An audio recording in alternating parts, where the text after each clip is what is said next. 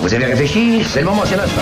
Rien d'autre à faire pour le moment Putain, mais je suis en train de devenir complètement conne là. Euh, C'est pas un scoop Il s'a- il- Je suis choqué. Ça serait peut-être le moment dans le sens des priorités. Il paraît que t'as des propos intolérables, où il n'y a pas de tolérance. Ça n'est pas le bon moment, je le redis. Si l'un de vous veut arrêter, c'est maintenant ou jamais. Ensuite, il sera trop tard. Salut, bienvenue dans C'est le moment, émission d'actualité portée par le média associatif Le Moment qui tente dans ses programmes de donner de la visibilité à ceux qui agissent, souvent à bas bruit en faveur de la transition environnementale, sociale, le renouveau démocratique, les questions liées au genre, euh, les luttes contre les discriminations, etc. etc. Euh, comme souvent, ou quasiment comme toutes les semaines avec Philippe Le Saffre. Salut Philippe, Salut Benjamin, toujours ça va créateur, euh, oui ça va bien, et toi? Bah, Très bien, oui. Toujours créateur du... Du Zéphyr Magazine euh, sur le monde du vivant, sur le- l'environnement. C'est quoi le dernier, Le- le dernier qui vient de sortir. Le dernier qui vient de sortir, c'est sur la protection des oiseaux. Ok, alors on parlera pas vraiment de ça aujourd'hui. On va dédier cette émission en grande partie au journalisme engagé, à l'éducation aux médias, aux médias alternatifs, dont nous faisons nous-mêmes partie. On reçoit pour en parler trois représentants du collectif de journalistes euh, La Friche, Ulysse Mathieu, Wael Seguière et euh, Flora Belloin. Euh, on va parler de leur action, très liée à l'éducation aux médias dans les quartiers populaires, et également de la sortie de leur première revue papier qui s'appelle Contre-jour. On aura également en ligne un peu plus tard dans l'émission Manuel Sanson, créateur du média euh, d'investigation régionale Le Poulpe, ce média normand qui est menacé dans son existence suite à des révélations sur fond de scandale environnemental. On avait envie de leur euh, donner de la parole. Et en fin d'émission, on reçoit Oriane Troulet, la directrice générale d'Equino, et Loïc Bonifacio du collectif pour un réveil écologique, qui euh, organise un hackathon du 4 au 6 juin pour chercher à créer des dispositifs numériques innovants et sensibiliser le grand public au rapport du GIEC. Comme chaque semaine, cette émission est en direct sur euh, les ondes partenaires d'Aligre FM, de Radio Campus Paris, de Vivre FM et bien évidemment on réécoute sur notre site lemoment.org.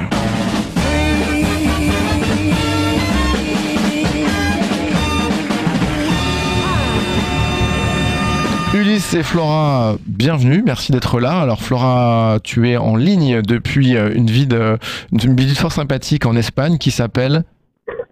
Ah, tu- Barcelone. Voilà, merci. De de ne pas me laisser seul. c'est vrai que ce nom fait rêver, mais euh, c'est sympa. Ça doit être sympa de vivre à Barcelone. Euh, ouais, elle va arriver, elle est un petit peu en retard. Euh, pas de souci. Euh, Est-ce que déjà vous pouvez euh, présenter le, le collectif La Friche? Qu'est-ce que c'est que ce collectif? Quand vous l'avez créé, pourquoi? C'est très lié aux valeurs de l'éducation populaire et en même temps qui mélange du journalisme. Voilà, je sais pas qui, Ulysse ou Flora veut, veut commencer par là. Bah, peut-être Flora, puisque c'est Ouais. la plus ancienne dans la friche. Alors Flora, vas-y. la plus ancienne, euh, oui.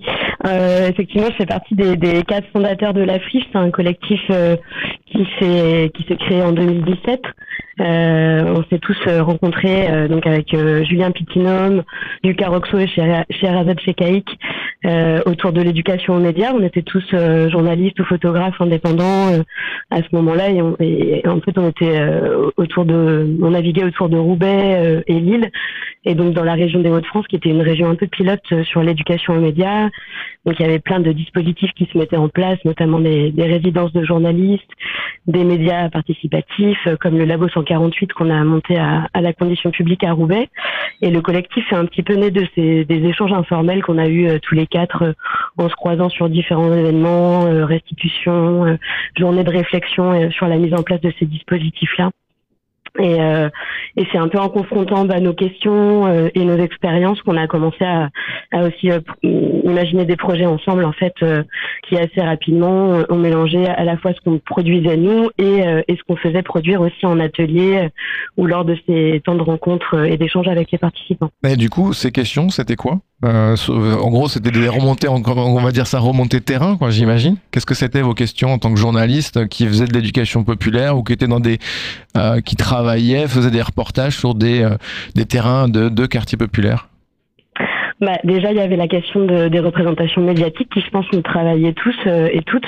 C'était à la fois euh, peut-être le fait qu'on se retrouve pas totalement dans certains médias traditionnels où on avait pu travailler ou faire nos premières expériences euh, sur, euh, certains choix éditoriaux, euh, notamment sur la hiérarchisation de certaines infos et, euh, et sur le, le, le fait que beaucoup d'histoires qu'on rencontrait et qu'on trouvait très intéressantes nous sur le sur le terrain avaient du mal à- parfois à être à être diffusées, à, trouver des canaux de diffusion derrière.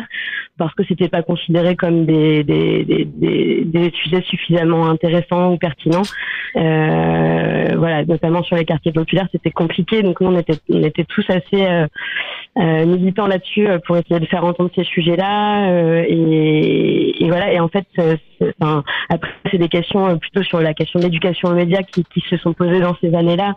C'était aussi le lancement de tous ces dispositifs qui étaient très fléchés bah, sur sur certains publics, comme s'il y avait des publics qui s'informaient moins bien que d'autres. Il y avait un peu parfois ce, préjugé, en tout cas, qui euh, était en, amont de, la création de, certains dispositifs de financement ou de résidence euh, qui étaient fléchés plus particulièrement sur les quartiers populaires.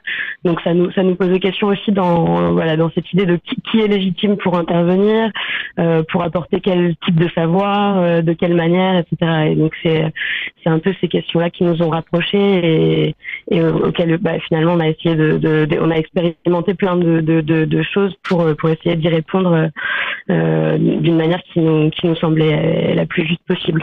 Alors une, de- une des façons d'expérimenter c'est euh, ce, ce livre, enfin ce, ce, ce, ce hors-série, ce, ce magazine, je sais pas comment comment on peut l'appeler, euh, Ulysse. euh, Bah nous on appelle ça une revue. une Euh, revue, voilà, qui euh, vient de sortir. Et qui s'appelle euh, Contre-jour. Donc euh, voilà, Euh, qui part en fait. euh, donc euh, il y a à peu près deux ans, euh, la friche s'est agrandie et c'est ouvert à une quinzaine, une vingtaine de journalistes, de travailleurs sociaux, de photographes qui étaient présents dans toute la France et on a eu une un, une AG où on tout- tous retrouvés autour d'une table à Marseille on a commencé à parler des projets qu'on menait déjà et assez vite, on s'est posé la question de qu'est-ce qu'on pouvait faire pour essayer euh, de faire collectif et de matérialiser en fait tout ce qui se retrouvait euh, dans les différents endroits qu'on côtoyait.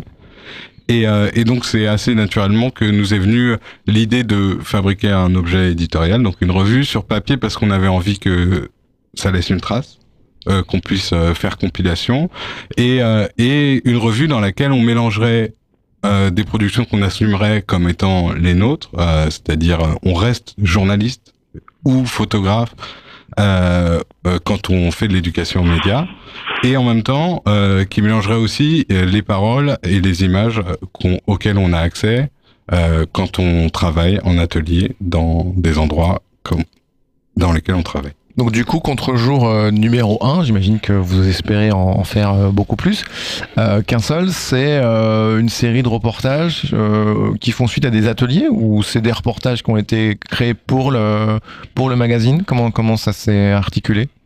Bah ça c'est vraiment en fait c'est un peu tout ça. C'est-à-dire c'est à la fois des reportages qu'on a fait à, à partir de résidences qu'on a menées, c'est-à-dire des endroits où on est resté. C'est euh, des productions de contenu comme par exemple des photos qui ont été réalisées à Calais euh, par des exilés à quel- auxquels on a confié des appareils photo jetables. Euh, et c'est aussi des textes qui ont été produits en atelier d'écriture à Saint-Denis, à Roubaix. Bref, c'est tout un ensemble de choses de formes différentes, un peu euh, voilà diverses. Et on justement, on pense que c'est aussi une force euh, de cette revue, c'est qu'elle explose aussi les formes traditionnelles entre guillemets euh, entre guillemets du, du journalisme. En tout cas, nous, c'est ce qu'on a l'impression. euh, Et de du voir. coup, alors bon, moi je l'ai lu, mais euh, c'est pas à moi de faire la, la réponse. Mais du coup, en comment, du coup, elle explose un peu les. euh, alors, par exemple, c'est effectivement cette série de photos prises par euh, des personnes en situation sans papier qui tentent de traverser la Manche à Calais, et qui prennent des photos eux-mêmes. Ça, c'est particulier comme une façon de faire un, reportage. C'est même très très différent. Qu'est-ce qu'il y a d'autre Il y a des il y a des poèmes aussi. Il y a il y a il y a, il y a- Est-ce que tu peux me raconter? Alors, bah Ou ouais. Wael qui vient d'arriver. euh, Oui, oui, désolé. C'est parce que je suis pas journaliste que j'arrive en retard, peut-être. Euh, non, mais je laisse euh, Ulysse euh, parler de la revue. Il a travaillé plus euh, précisément dessus. Donc, euh, Non, mais euh, ouais, mais qu'est-ce qu'il y a d'autre dans la revue? Il y a une balade euh, qui est constituée euh, à, à partir de photos et de dessins, euh, à- avec un entretien qui est euh, réalisé dans un quartier de Roubaix qui s'appelle le quartier de l'Alma. Donc, euh, il y a un photographe et un dessinateur du collectif qui se sont rendus avec cette personne à Roubaix euh, pour essayer de faire revivre à travers le texte, euh, les photos et les dessins, euh, les souvenirs qu'il avait de son quartier quand il était petit.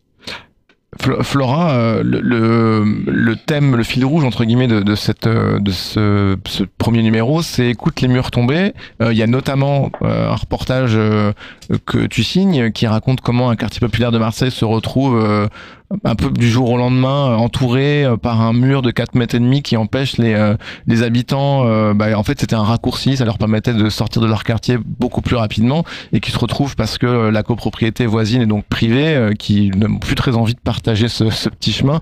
Ils mettent un mur. Est-ce que déjà tu peux raconter ce reportage que je trouve assez incroyable et qui raconte aussi bah, en filigrane de tout ça euh, l'évolution de nos villes et notamment de Marseille euh, avec une sorte de ségrégation physique qui commence à, à, voir le jour dans certaines villes de France.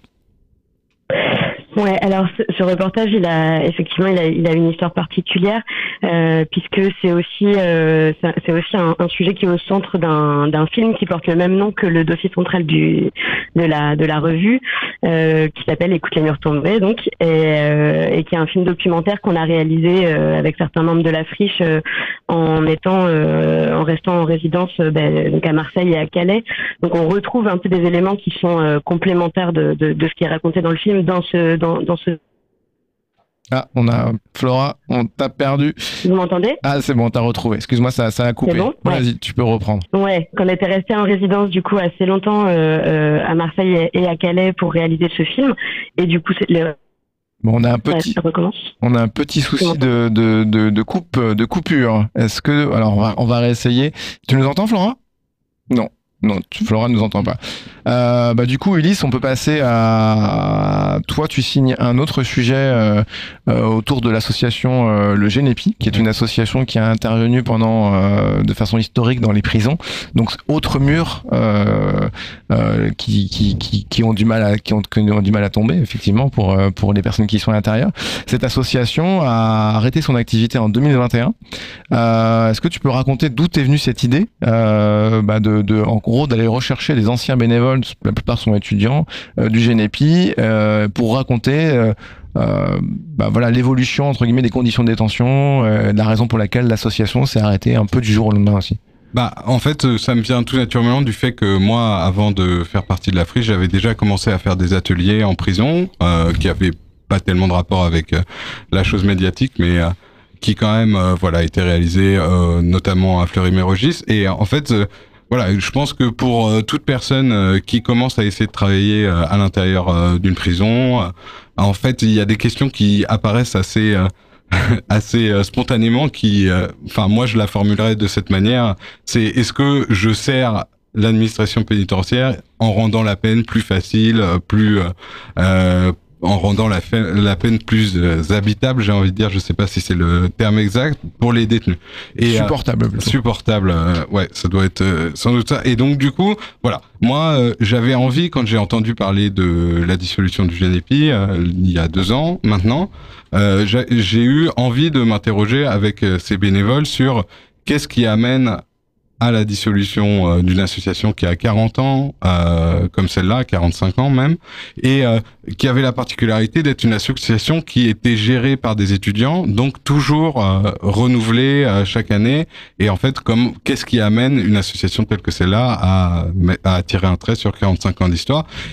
Voilà, ça m'a donné euh, envie de m'interroger, surtout que pour moi, je pense que ces structures-là, en fait, c'est euh, des espaces où cette réflexion que moi j'ai eue à ma petite échelle euh, sur qu'est-ce que ça veut dire participer à la peine, en fait, eux, c'est des débats qui les agitent depuis le début.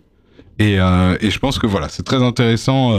C'était très intéressant d'en discuter avec eux, et j'espère que ce sera très intéressant pour les lecteurs de le lire. Euh, si j'ai bien compris, euh, du coup, l'idée, c'est de montrer une autre image du territoire, de, de, de renouer finalement avec des citoyens qu'on dit déconnectés de l'information, peut-être. Est-ce que, est-ce que je me trompe? Est-ce que c'est, est-ce que c'est ça euh, euh, Oui, c'est ce qu'on dit en tout cas. L'idée, ouais, enfin, c'est casser ce qu'on le dit. mur, voilà. Oui, casser le mur, mais c'est ce qu'on dit, c'est que ces personnes-là avec lesquelles on intervient, ils sont ou ils, elles sont déconnectés de l'information, ce qui est totalement faux. C'est que l'info, elle est pratiquée autrement.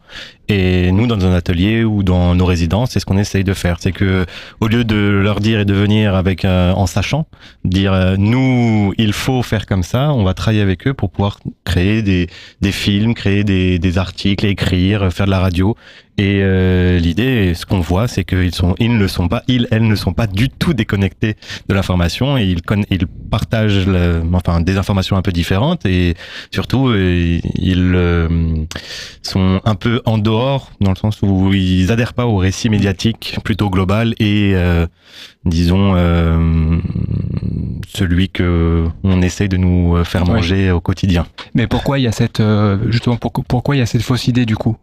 Pourquoi il y a cette fausse idée Ouais, de- du fait de, euh, Bah, de la déconnexion. Je pense que c'est une- tout simplement une mauvaise connaissance du terrain. C'est aussi simple que ça. C'est que ces personnes-là qui potentiellement écrivent des dossiers euh, et proposent euh, des financements et avec une envie de euh, lutter contre la radicalisation, par exemple, un sombre, un sombre mot, un mot qu'on qu'on- personne ne comprend vraiment, euh, bah, ils connaissent pas le terrain, ils n'y vont pas, et c'est eux qui sont déconnectés avec le terrain. Pour moi, c'est plutôt dans ce sens-là que l'inverse. Et nous, quand on le voit, on, on voit euh, euh, déjà une envie de, de partager des infos, une envie de raconter, et en fait, ces personnes-là, elles ne sont presque jamais écoutées. Elles sont invisibles. Elles sont invisibles, invisibilisées. Bon, il a l'air de ne pas être totalement d'accord avec moi. Ulysse, mais Si, non, je suis d'accord avec toi. Justement, j'ai envie d'aller. Pas dans le micro. Euh, j'ai j'ai envie d'aller encore euh, un peu plus loin, c'est-à-dire que euh, en fait, euh, nous, euh, quand on côtoie des gens, euh, pour euh, aller dans ton sens, euh, ouais, en fait, quand on côtoie et particulièrement des jeunes, c'est-à-dire ceux qu'on nous présente comme ceux, les jeunes. euh, C'est quoi un jeune du coup? Euh, un jeune et particulièrement un jeune de quartier populaire, euh, c'est-à-dire en gros le public cible en général de euh, l'éducation aux médias, quoi, euh, c'est-à-dire ceux qu'il faut éduquer aux médias si on, on reprend le terme. Euh, en fait, c'est des gens qui aujourd'hui sont très éduqués politiquement. Pour moi, euh, c'est aussi la découverte. euh, de moi, je travaille depuis euh, trois ans. dans un quartier populaire à, à Clichy-sous-Bois euh, et en fait voilà c'est ça ma découverte c'est de me rendre compte que en fait c'est d'autres canaux c'est d'autres biais Mm. mais c'est des jeunes qui sont éduqués politiquement pas sur les mêmes sujets que nous à leur âge euh, mais qui connaissent et qui ont un discours politique abouti sur un certain nombre de sujets Et ils ne vont pas chercher l'info au même endroit. C'est aussi ça. C'est-à-dire que dans les médias traditionnels, peut-être qu'ils ne lisent pas Libération ou Le Monde, je ne sais pas, mais en tout cas, ils vont chercher l'information sur des comptes Instagram ou des comptes TikTok.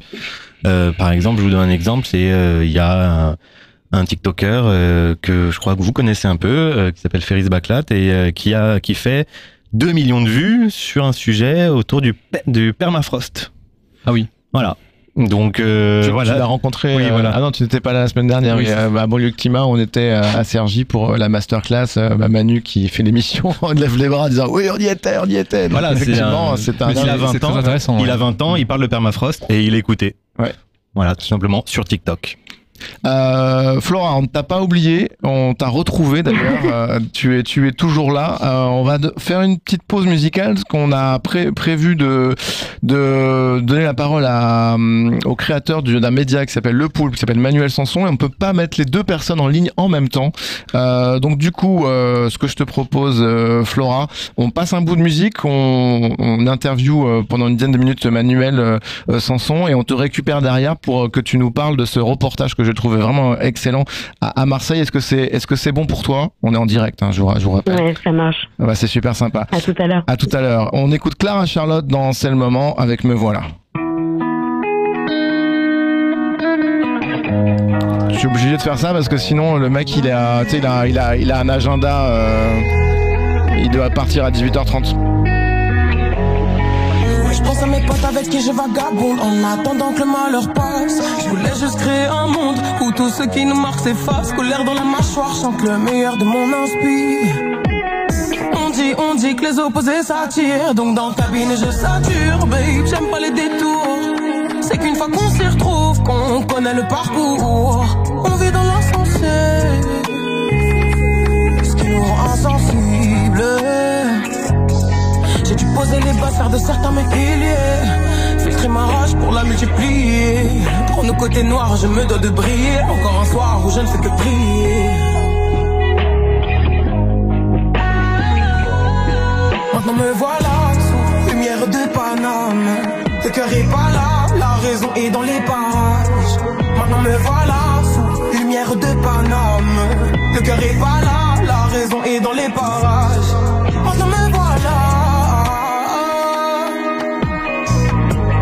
tu, me dis. Hein.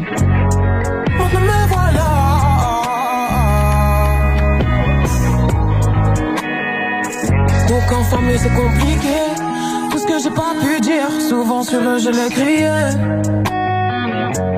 Beaucoup moins d'amitié. Que des relations habituelles Où l'on se fait des alliés J'attends pas, j'ai pas peur du temps. Pas de choix, sinon je fais comment? Indécise sur la A6, si je vais tenir, je me le demande. Si eux au-dessus du volant, si peut. est-ce qu'ils m'entendent mieux Sont les moments Tout à fait. que j'aime en aimant vraiment.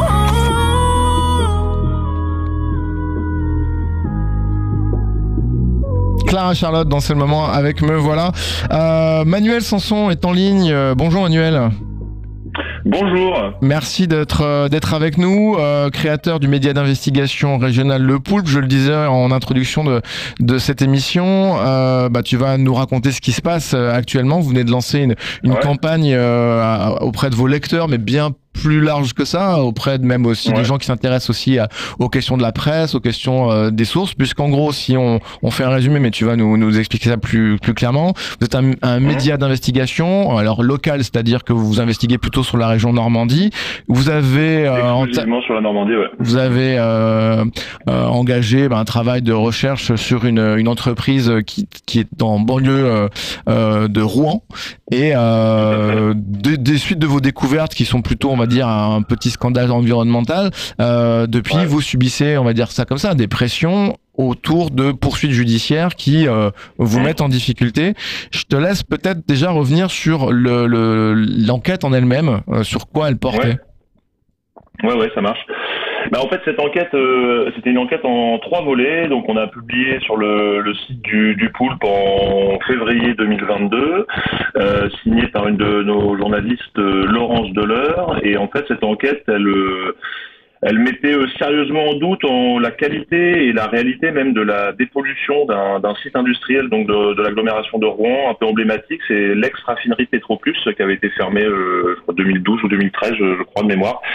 Euh, et en fait, euh, voilà, cette journaliste, elle a travaillé pendant euh, des semaines, des mois même, euh, récolté de très nombreux témoignages, euh, autour d'une trentaine, euh, des photos, des vidéos, euh, des documents aussi, et donc qui, euh, bah, qui montraient que, euh, contrairement à ce qui était annoncé et clamé un peu partout. La, la qualité de cette dépollution euh, en plus c'est un- une raffinerie donc euh, un site euh, historiquement très pollué n'avait pas été faite conformément aux règles en fait et que donc il restait notamment des hydrocarbures dans le sol qu'il y avait des remontées aussi d'hydrocarbures à certaines saisons euh, sur le sur le terrain que le traitement de certains matériaux amiantés n'avait pas été euh, non plus fait tout à fait que des, des terres polluées donc c'est cette enquête euh, en trois volets, euh, aussi avec un, un pan et un, des aspects aussi politiques, puisque cette entreprise-là, donc Valgo, avait été accueillie euh, dans l'agglomération de Rouen avec la bénédiction un petit peu de toutes les autorités régionales, métropole, préfecture.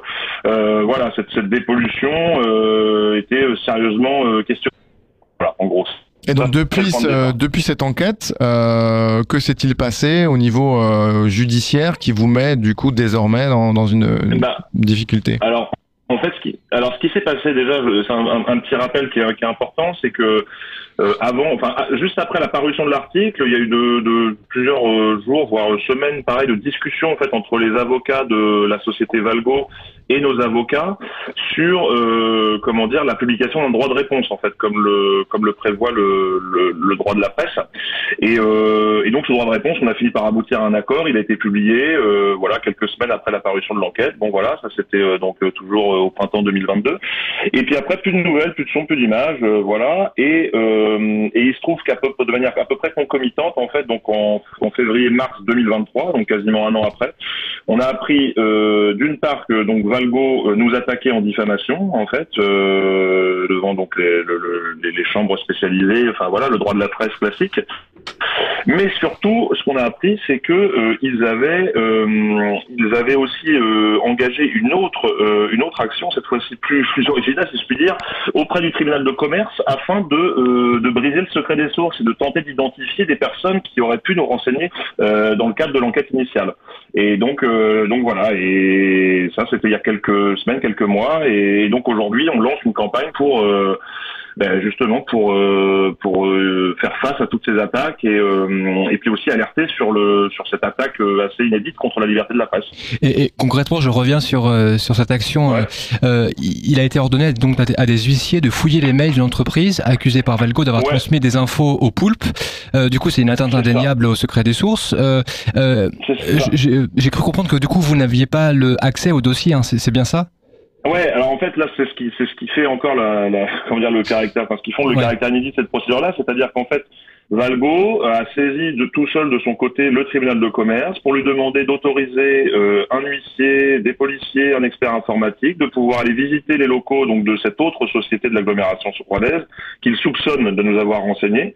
Et, euh, et effectivement, le tribunal de commerce, dans le plus grand secret, sans contradictoire, on n'a jamais été amené à s'exprimer sur cette procédure-là, a dit OK, banco, pas de souci. euh, vous pouvez y aller. euh, et donc, euh, effectivement, en novembre dernier, euh, un huissier, des policiers, un expert informatique se sont pointés dans les locaux de cette fameuse société et ont passé plusieurs heures à, à les certains ordinateurs avec des mots clés, en rentrant les adresses e-mail de certaines personnes. Donc avec la publication de Mediapart et de Louis Plenel euh, parce que parce que Mediapart avait repris l'enquête et, et, et aussi attaqué en diffamation. Euh, voilà et donc euh, tout ça s'est passé euh, tout ça s'est passé dans le plus grand des secrets et nous on l'a appris que plusieurs mois après euh, en faisant notre travail de journaliste si je puis dire mais pas du tout de manière officielle dans le cadre d'une dans le cadre judiciaire. Dans le cadre du oui d'accord parce que et, et, ouais, et, et du coup euh, euh, là vous lancez du coup une une, une, euh, une campagne de pour chercher un petit peu d'a- d'argent euh, euh, il vous manque du coup 30 000 euh, euros c'est ça hein, d'ici le 23 Ouais, juin c'est ça.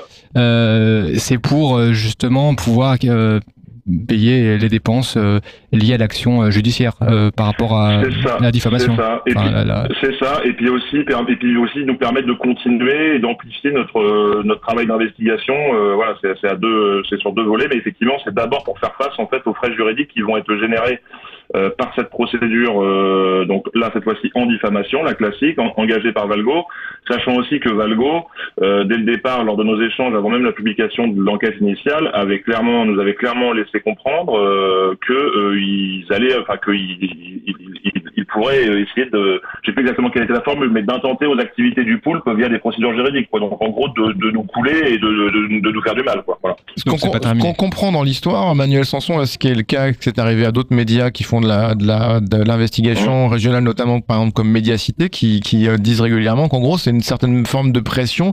Euh, en gros, euh, plus on on, évite, on, on se retrouve face à des démarches juridiques de cette nature qui demandent du coup du temps et surtout des moyens financiers que bah j'imagine que vous n'avez pas forcément. Euh, c'est une manière, d'une certaine manière, de soit vous vous taisez, soit vous y allez, mais du coup vous passez énormément de temps, vous dépensez beaucoup d'argent, euh, soit vous, vous pouvez même couler. euh, c'est un peu, enfin, c'est- ouais, c'est ça, ouais. C'est- Ouais, une menace, euh, c'est une menace et une pression sur la survie de, de, de petits médias euh, comme le nôtre à un équilibre, euh, à l'équilibre économique encore fragile. Et puis c'est aussi euh, indirectement, enfin même non, même directement, c'est aussi une menace sur des sources éventuelles pour d'autres sujets, voilà, qui en, en lisant ça et en voyant ce que Valgo fait, peuvent se dire, bah voilà, est-ce que nous à un moment on risque pas d'être identifié avec via une procédure comme ça devant un tribunal de commerce, via des, des, des saisies d'huissiers, de- d'experts informatiques? Bref, donc tout ça effectivement, ça, ça fait peser quand même de graves menaces sur euh, sur la liberté de la presse et sur un principe qui normalement est consacré au niveau euh, national, même au niveau européen par la Convention européenne, c'est le, le, le secret des sources en fait. Hein, voilà, donc euh, donc tout ça est, est inquiétant et grave. Quel, quel mom- euh, soutien vous obtenez en ce moment là depuis ce lancement? Alors, je, je, ça ne date pas d'hier. Hein, là, c'est le lancement actuel pour retrouver des fonds, mais c'est euh, Ah oui. cette histoire ne date pas d'hier.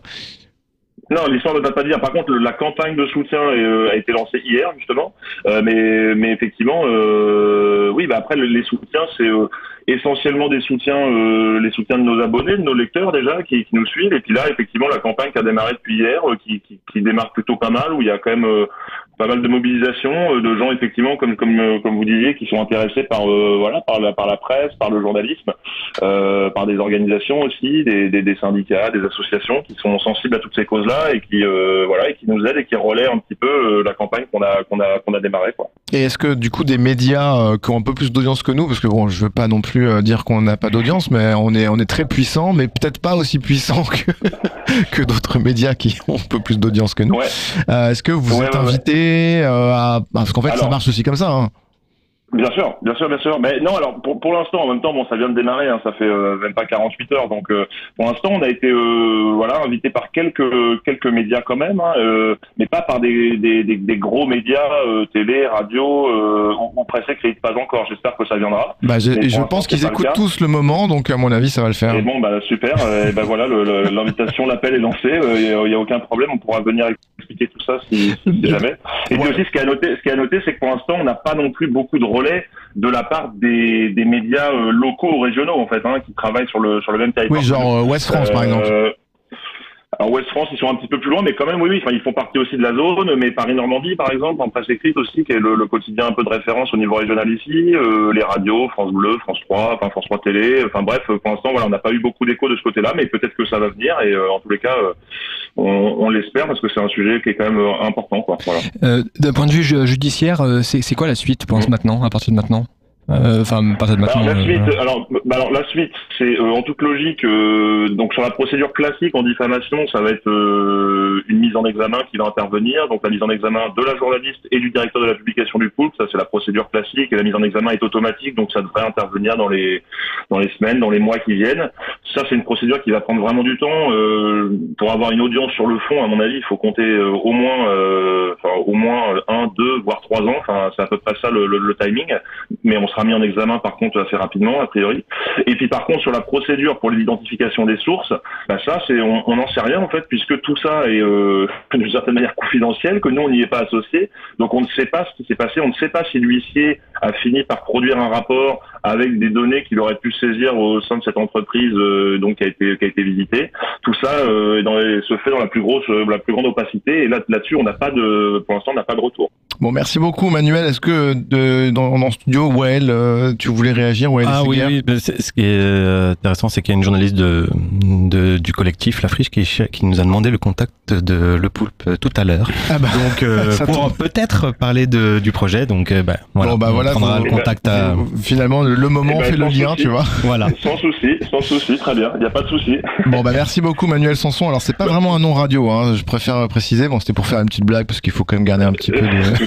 Il n'y a, pas de problème, un petit peu d'humour. Voilà, c'est ça. Merci beaucoup. En tout cas, moi, je vous lis, euh, je vous lis, euh, voilà, régulièrement. Je suis abonné à votre newsletter. Euh, lepoule.info, c'est ça, votre site internet. Ouais. Vous êtes sur les ça, réseaux sociaux. Si vous voulez relayer, Ouais. ne serait-ce que donner de la visibilité à cette campagne euh, sur Twitter, notamment, c'est pas mal. Bah, écoutez, on te souhaite bon courage. J'espère que ça va, que ça va, que ça va se débloquer. En tout cas, on va suivre Merci. ça et puis peut-être une, autre invitation plus tard dans, dans l'émission si pour aussi pour en, pourra en reparler. Eh ben Pour voir la super, suite. parfait. Merci encore, merci encore pour votre invitation et puis euh, et puis bah soutenez le poulpe euh, partout et, et quand vous pouvez quoi. Voilà. Ça marche. Ça marche. On reprend notre discussion avec euh, Ulysse Mathieu, Wael Seguière et Flora Bellouin qu'on va qu'on va essayer de, de rejoindre désormais, euh, qui est qui n'est pas si loin que ça, elle est à Barcelone.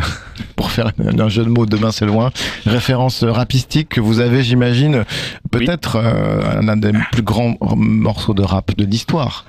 Euh, bon, on raccroche à, à votre euh, à votre hors série. Peut-être qu'on peut en profiter le temps qu'on qu'on essaie de rejoindre Flora euh, Wael.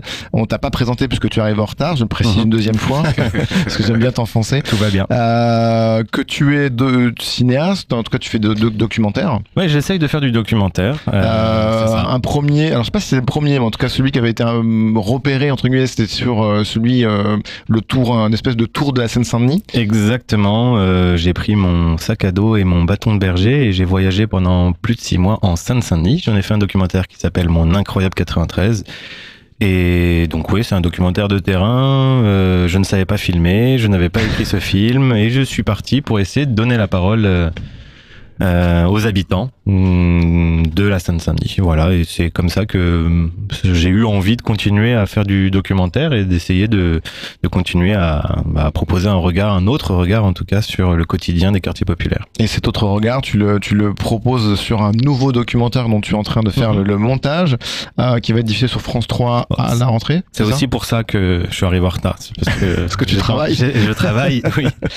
Et Euh, oui, oui, un documentaire où j'ai décidé de. C'est aussi une œuvre collective euh, avec qui euh, j'ai travaillé avec des gens de la friche aussi dessus. C'est l'idée, c'est de porter un regard, euh, essayer d'aller, de sortir un peu et de de, de notre entre-soi en France et d'essayer de regarder comment ça se passe chez les autres pour voir comment ils trouvent des solutions aux maux des quartiers populaires.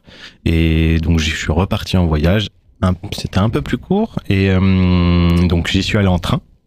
Et je suis allé voir euh, entre Bruxelles, euh, Stockholm, Bratislava, Athènes et Barcelone euh, comment ça se passait chez les autres et comment ils trouvaient des solutions. Voilà. Et, Et ça sort en septembre, euh, plutôt septembre, octobre, on va dire. Et quel a été ton regard du coup Eh euh, quel est mon regard? La question, c'est, c'est principalement, c'est moi ce qui m'a intéressé, c'est de se dire, bah voilà, j'ai posé le regard sur des thèmes, j'ai exprimé des thématiques à chaque fois, parce que là, il fallait l'écrire ce documentaire. C'est un documentaire pour la télé, donc il y a peut-être un peu moins de liberté parfois, mais euh, même si ben, chaque ville avait une thématique à explorer, et en gros, lorsque je suis arrivé sur place, les deux thématiques que toutes les personnes euh, où toutes les personnes ont vu, voulu me parler, c'est la répression policière et la gentrification. Donc j'aurais pu faire un documentaire sur ce sujet-là. Euh, donc ça, c'était assez marquant de voir que euh, finalement, ces sujets-là, les sujets qu'on retrouve en France dans les quartiers populaires, se retrouvent à travers l'Europe et qui peut-être forgent une identité européenne des quartiers populaires. On ne sait pas. On Le verra monde le est petit- film. le monde est petit. Le monde est tout petit, voilà. On a retrouvé Flo- Flora Beloin, qui est toujours euh, loin, mais pas si loin. Euh, on va reprendre le fil de notre conversation sur ton sujet euh, à Marseille. Je te propose bah, de reprendre depuis le début, parce que si des auditeurs reprennent l'émission en cours, ils vont pas comprendre. Et par ailleurs, euh, comme ça a été pas mal coupé, euh, donc on va revenir sur ce reportage qui se déroule donc dans un quartier populaire à Marseille qui s'appelle La Cravache, dans lequel on a construit un mur un peu du jour au lendemain, un mur qui du coup a, considérablement embêté les habitants. Je te laisse raconter, ça sera plus simple, Flora. Oui, alors euh, effectivement, donc c'est le reportage central du premier numéro de, de Contre-jour de notre revue avec la friche. Euh, donc l'histoire de ce, ce mur, en fait, c'est que ça a été une décision qui a été prise en fait par les par les copropriétaires des des deux euh, des deux quartiers voisins. Euh, mais sans le vote des locataires. Et donc il y a eu un mouvement euh, d'opposition de la part des habitants, mais qui l'ont su, euh, des locataires notamment, qui l'ont su assez tard et qui n'ont pas eu euh, vraiment euh, le dro- le droit de s'exprimer. Et en fait, euh, donc euh, la décision a été prise de, de re- reconstruire ce mur qui avait déjà existé auparavant euh, et qui euh, séparait les deux quartiers, mais avec des points de, de passage. Et, et donc là, euh, au moment de la reconstruction, ce qui a, enfin, il a été euh, reconstruit, euh, il fait 4, 4 mètres 50 de haut ce mur aujourd'hui, euh, et il bloque complètement le passage. Il oblige les habitants euh, donc de, de la cravache à faire un détour euh, de quasiment euh, une demi-heure euh, aller, donc quasiment une heure retour, pour aller notamment à l'école primaire publique qui est située dans l'autre quartier et qui se retrouve complètement enclavée. Et, en fait, donc en, creusant un peu le, sujet, notamment en discutant avec une chercheuse qui s'appelle Elisabeth Dorier, qui est géographe et qui a fait pas mal de- de- d'études sur le sujet.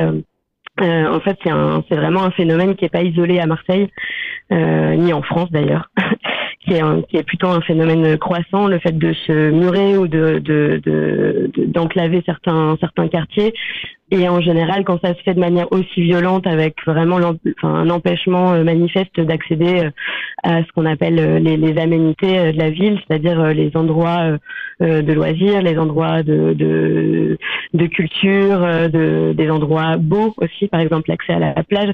Enfin voilà, rendre difficile cet accès-là, c'est vraiment souvent dans des endroits où se côtoient des, des zones très très précarisées et des zones plus plus aisées. C'est enclavé encore plus des zones déjà euh, enclavées où il y a moins de services publics, où c'est moins facile d'accès, où il y a moins de transports en commun. C'est un peu ça le, ce que ça raconte.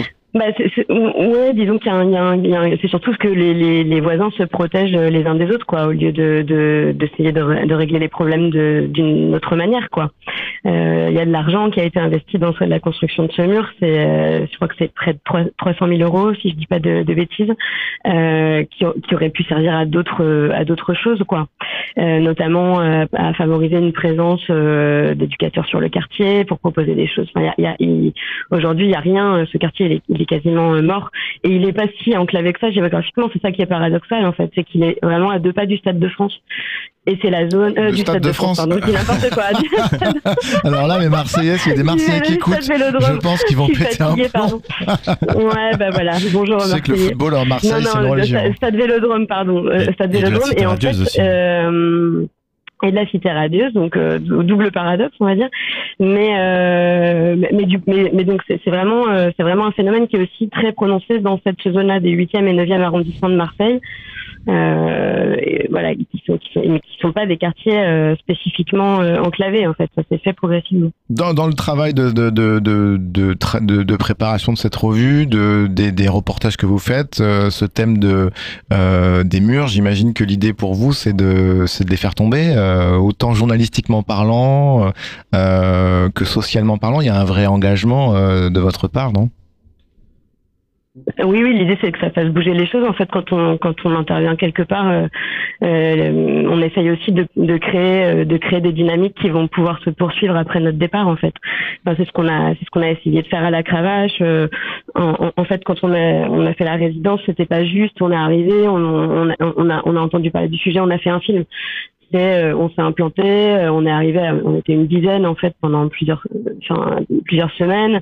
On a fait des, ateliers, on a mobilisé aussi des journalistes euh, marseillais pour pour pour ré- réfléchir sur ce sujet-là, comment s'en emparer, comment le faire valoir aussi chacun à son niveau, pour essayer de faire bouger les choses, soutenir les habitants dans leur lutte, essayer de, comprendre comment comment comment on en était arrivé là en fait, et puis aussi pro- provoquer euh, euh, de l'envie, de la curiosité, euh, notamment chez les chez les chez les enfants de ce quartier-là, pour qu'ils touchent eux-mêmes à, la, à la photo, au son, qu'ils aillent aussi se renseigner sur ce qui les entoure et ce qui les concerne. Comment Donc c'est ouvrir ouvrir un peu les perspectives quoi.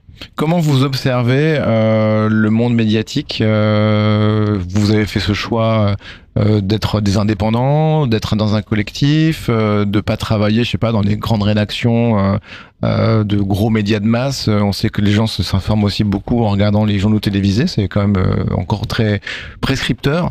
Est-ce que vous avez l'impression que ce que vous faites est utile? Vous allez dire, mais qu'est-ce qu'il raconte? Qu'est-ce qu'il fait avec sa question à la con? Mais enfin, vous comprenez ce que je veux dire. Ça, on est quand même écrasé par des choses qui sont anecdotiques dans, le traitement des, de l'information, des, des médias de masse qui ont du mal, même, par exemple sur l'environnement, à être à la hauteur des enjeux. Euh, alors socialement euh, et dans les dans les représentations et dans les diversités des profils, c'est clairement pas le cas. Bah, ce qui est intéressant aussi avec le collectif La Friche, c'est qu'il n'y a pas que des journalistes, euh, il y a aussi des documentaristes, des photographes, des travailleurs sociaux. Et c'est ça qui, je pense, lorsqu'il y a des journalistes qui se confrontent et qui confrontent leur réalité et là, avec d'autres personnes, et ben c'est cet échange-là qui fait en sorte que le regard, il peut être ben, il peut être partagé en tout cas, mais il, peut être différent et qui peut proposer quelque chose. Je pense que déjà c'est la première pierre, ça, de se dire que les journalistes peuvent sortir de leur euh, leur bocal, en gros, euh, ou de leur... euh, oui, c'est ça, ils peuvent sortir et se confronter, se confronter au terrain et d'essayer de voir un peu comment ça se passe et comment aller sur le terrain. Et je pense que c'est pour moi, en tout cas, qui n'est pas journaliste, qui n'a pas fait d'études de journaliste. C'est très bien ça, moi non plus.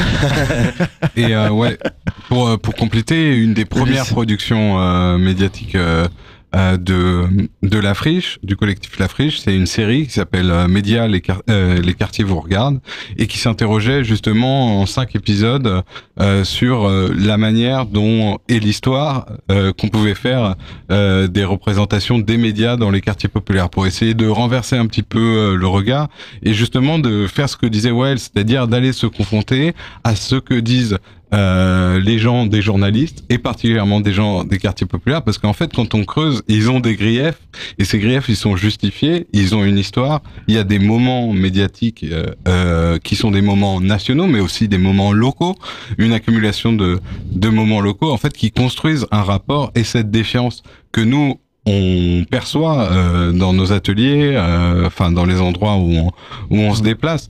Et ça, je pense que c'est très important, cette idée de de vouloir euh, se confronter au regard, à la manière, et de pas le prendre comme quelque chose. C'est juste qu'ils comprennent pas euh, ce qu'on veut leur dire, ou euh, euh, c'est juste qu'on explique mal, ou qu'on fait pas assez preuve de pédagogie, ou je sais pas. Mais simplement, voilà, de s'interroger sur en fait qu'est-ce qu'on déclare et quelle est notre position en tant que journaliste dans ces endroits. Et remettre en question un peu la méthodologie de travail aussi, la méthodologie d'approche, ne pas mettre une caméra, ne pas la sortir tout de suite, des choses qui sont pour euh, bah, des gens issus de, des quartiers populaires en tout cas plutôt simples à faire. Hein, ne Et pas revenir. sortir la- Oui, revenir, prendre le temps, le temps. Bon bah ça c'est c'est pas la faute des journalistes qui voilà, il y a plein de plein d'enjeux aussi euh, liés aux médias mais voilà, tous tous ces petits détails qui font que lorsque la personne elle revient ou qu'un autre journaliste revient, bah on a il y a une approche un peu différente et une perception du journalisme et des journalistes un peu différente. Bon, merci Ulysse Mathieu, Flora Beloin, euh, Wael Seguière. Vous pouvez rester. On va parler euh, dans un instant de Hack for Climate. Euh, mais du coup, avant, on va attendre, on va écouter un, un petit peu de musique dans C'est le moment.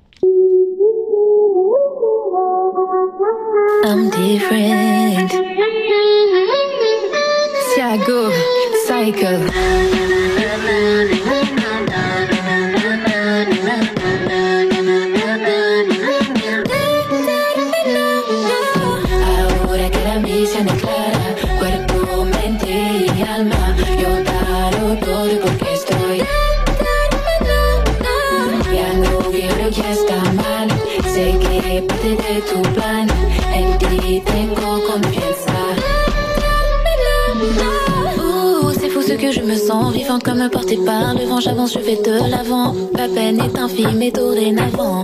Fini les déprimes, les sables mouvants. Rien au monde, je ne veux retourner où j'étais. Chaque seconde, chaque minute sur cette terre, je veux lâcher prise, car je réalise que j'étais bien celle qui cachait ce potentiel. Doucement, je vois l'aboutissement, ça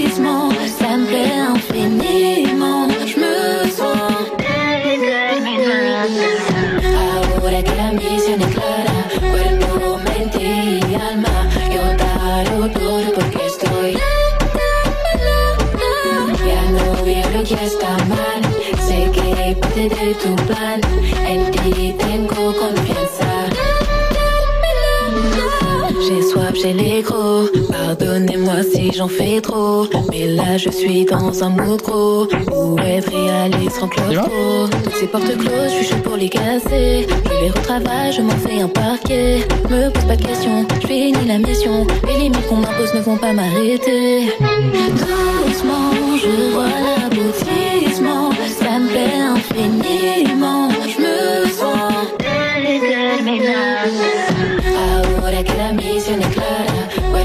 De retour dans C'est moment. Maintenant, on va parler un petit peu de, de Hack for Climate. Euh, alors, on accueille de nouveaux invités. Oriane euh, Trouillet, directrice générale d'Equino. Euh, bonjour. Bonjour. Et Loïc Bonifacio du collectif pour un réveil écologique. On va parler ensemble euh, de l'événement à Hackathon Hack for Climate qui a lieu le, du 4 au 6 juin prochain. Alors tout simplement la première question c'est qu'est-ce que ça qu'est-ce que c'est Euh, Qu'est-ce qu'on va avoir euh, vous êtes là? Qu'est-ce que c'est? Voilà, qu'est-ce- Que va-t-il se passer finalement du 4 au 6 juin euh, et où? Alors le, le 2, 3, 4 juin, en fait, on aura donc un hackathon pour le climat. Le, le projet, en fait, la- la- sa genèse, c'est que nous, Equino, on est des experts du numérique. On a pour ambition vraiment de créer des solutions qui soient, qui aient un impact positif pour les gens qui les utilisent.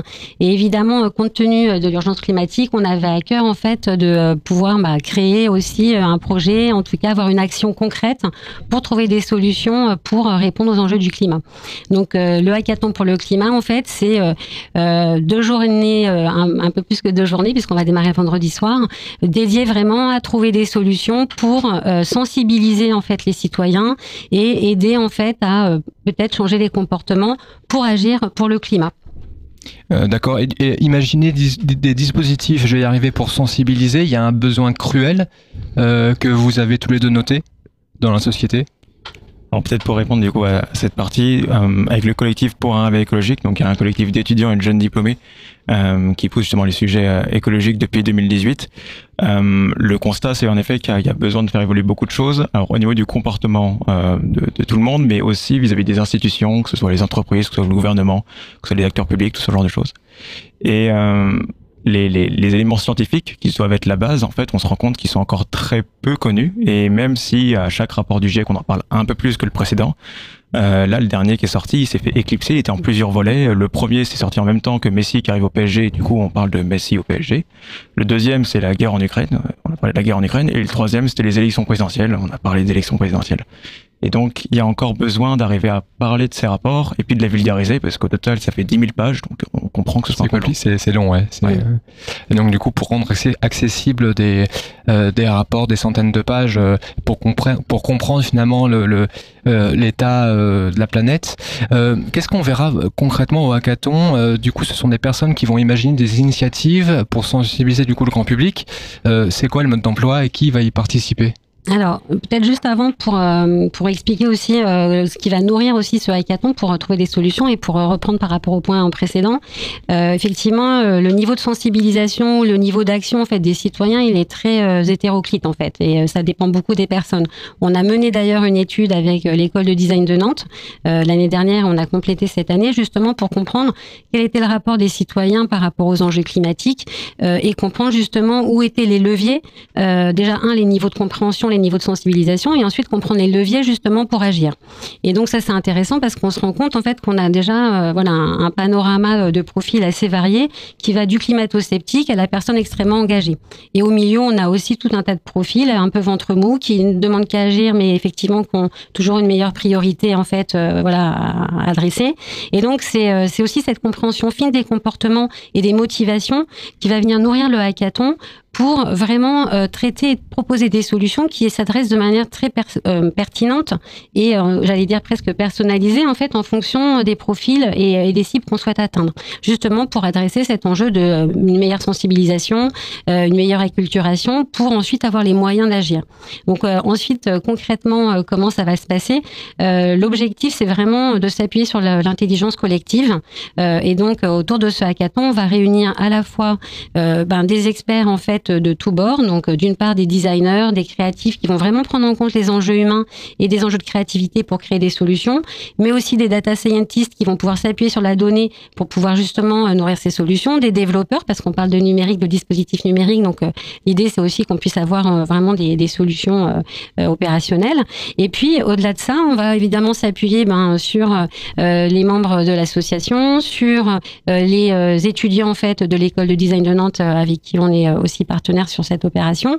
Et puis, on va avoir des experts scientifiques, euh, notamment du CNRS et, euh, et euh, notamment aussi des représentants bah, du GIEC qui seront là pendant, pendant le hackathon pour, pour soutenir notamment la table ronde. Notamment Valérie Masson-Delmotte. Et Valérie Masson-Delmotte qui sera avec nous le samedi à la remise des prix le dimanche coprésidente du coup du groupe 1 du GIEC.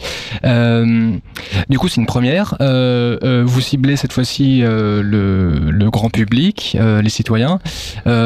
pourquoi ce choix Pas finalement d'autres d'autres organisations, des élus, des entreprises, des pouvoirs publics, les responsables, voilà.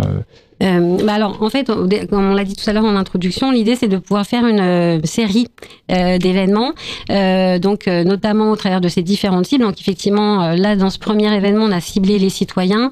l'idée c'est qu'ensuite on puisse travailler dans les futurs hackathons avec bah, les collectivités, les élus, les entreprises.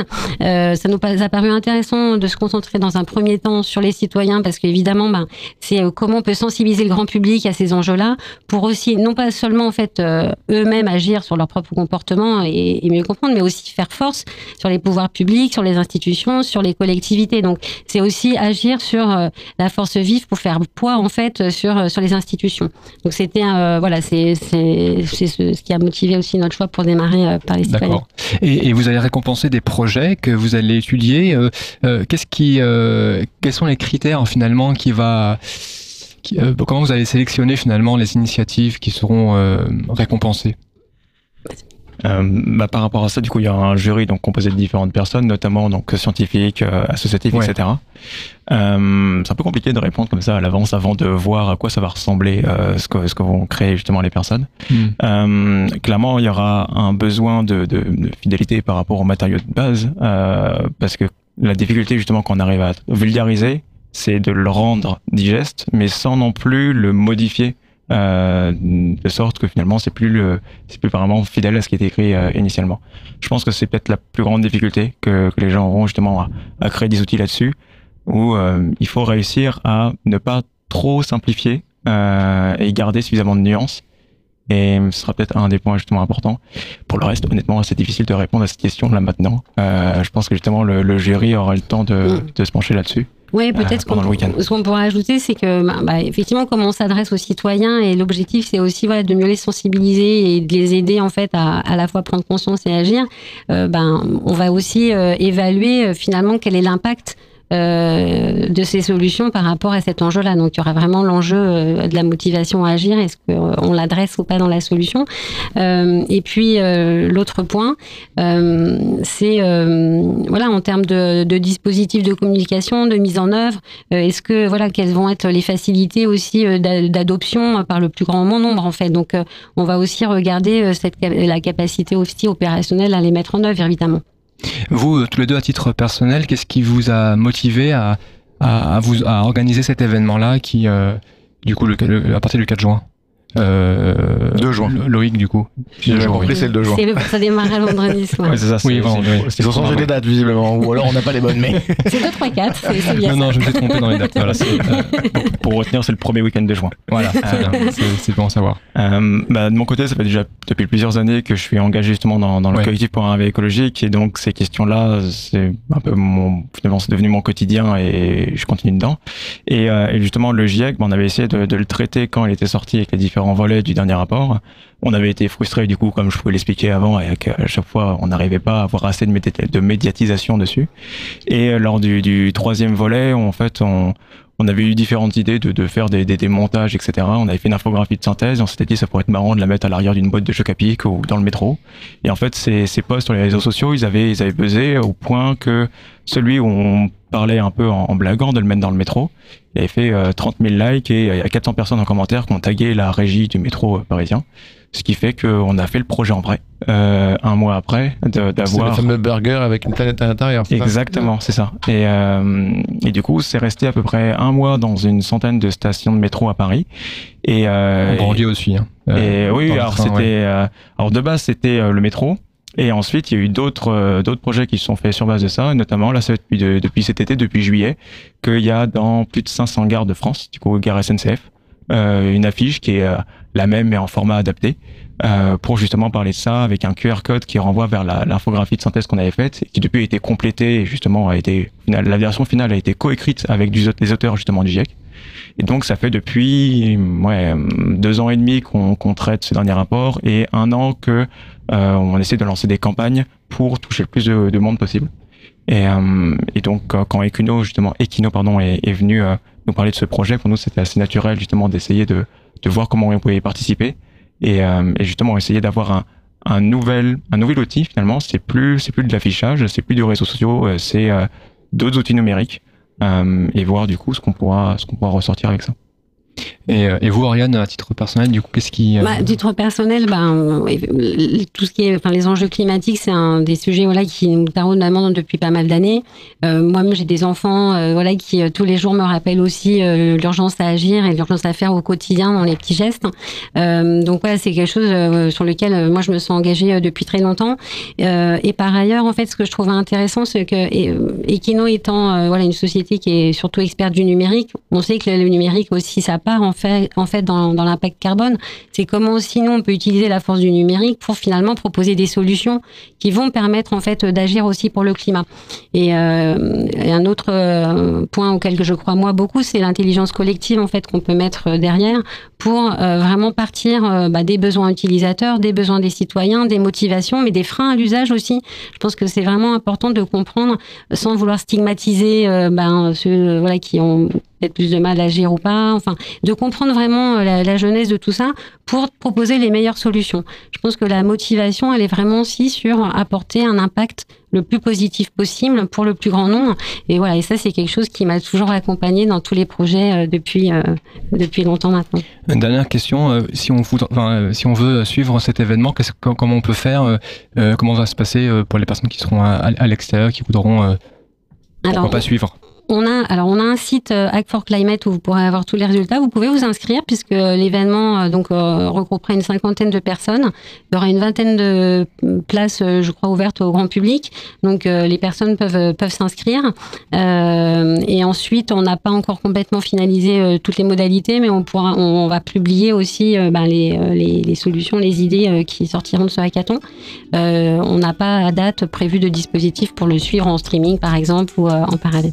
Ouais, la prochaine fois, on viendra, on fera, euh, on fera euh, le, je sais pas moi, le backseat du hackathon, euh, une super émission en direct euh, sur Twitch, sur nos, nos réseaux. C'est le moment. Euh, on sera là. Merci beaucoup d'être venu jusque dans nos studios. Merci. Euh, Il y a un site internet pour euh, suivre un peu? Oui, donc c'est hackforclimate.com.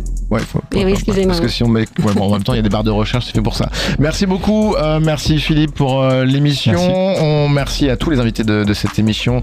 Euh, merci à Emmanuel Demisco qui a réalisé cette émission. Vous pouvez nous retrouver sur lemoment.org et on se retrouve évidemment sur euh, Vivre FM, Aligre FM et Radio Campus Paris la semaine prochaine. Ciao, ciao. Alors, vous avez réfléchi C'est le moment, c'est l'instant. Rien d'autre à faire pour le moment Putain, mais je suis en train de devenir complètement conne là. Euh, C'est pas un scoop il s'a- il- Je suis choqué. Ce serait peut-être le moment d'avoir le sens des priorités. Il paraît que t'as des propos intolérables, où il n'y a pas de tolérance. Ça n'est pas le bon moment, je le redis. Si l'un de vous veut arrêter, c'est maintenant ou jamais. Ensuite, il sera trop tard.